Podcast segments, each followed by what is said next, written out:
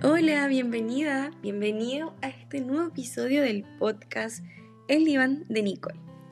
Te doy la bienvenida a este nuevo episodio que va a ser un poco distinto al que están acostumbrados a escuchar. Bueno, si no me conoces, mi nombre es Nicola Méstica, yo soy psicóloga, creadora de contenido en redes sociales y de herramientas terapéuticas.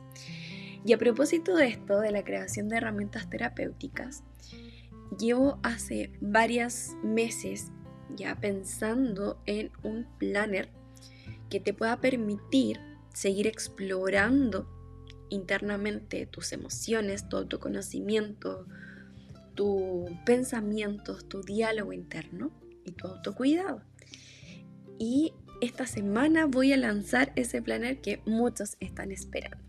Así que este audio está pensado para darle la bienvenida a esas personas que van a acceder a este planner y que quieren seguir profundizando y navegando su mar interno desde el autoconocimiento.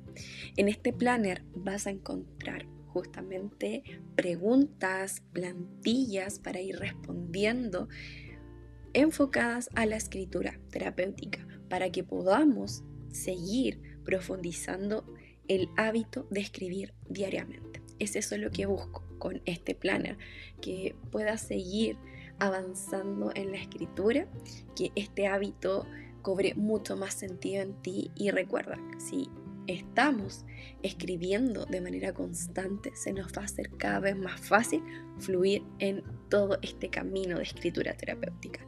Así que esa es la invitación.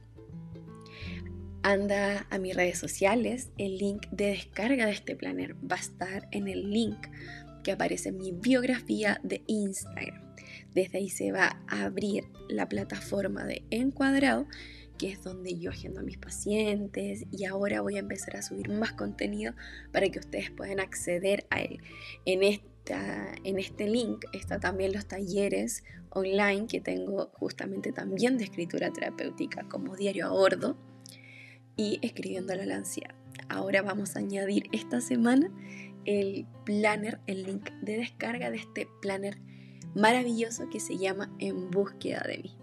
Así que espero que este viaje y este recorrido sea muy provechoso para ti, que sigas adquiriendo nuevas herramientas y incorporando el autocuidado y la escritura terapéutica a tu día a día.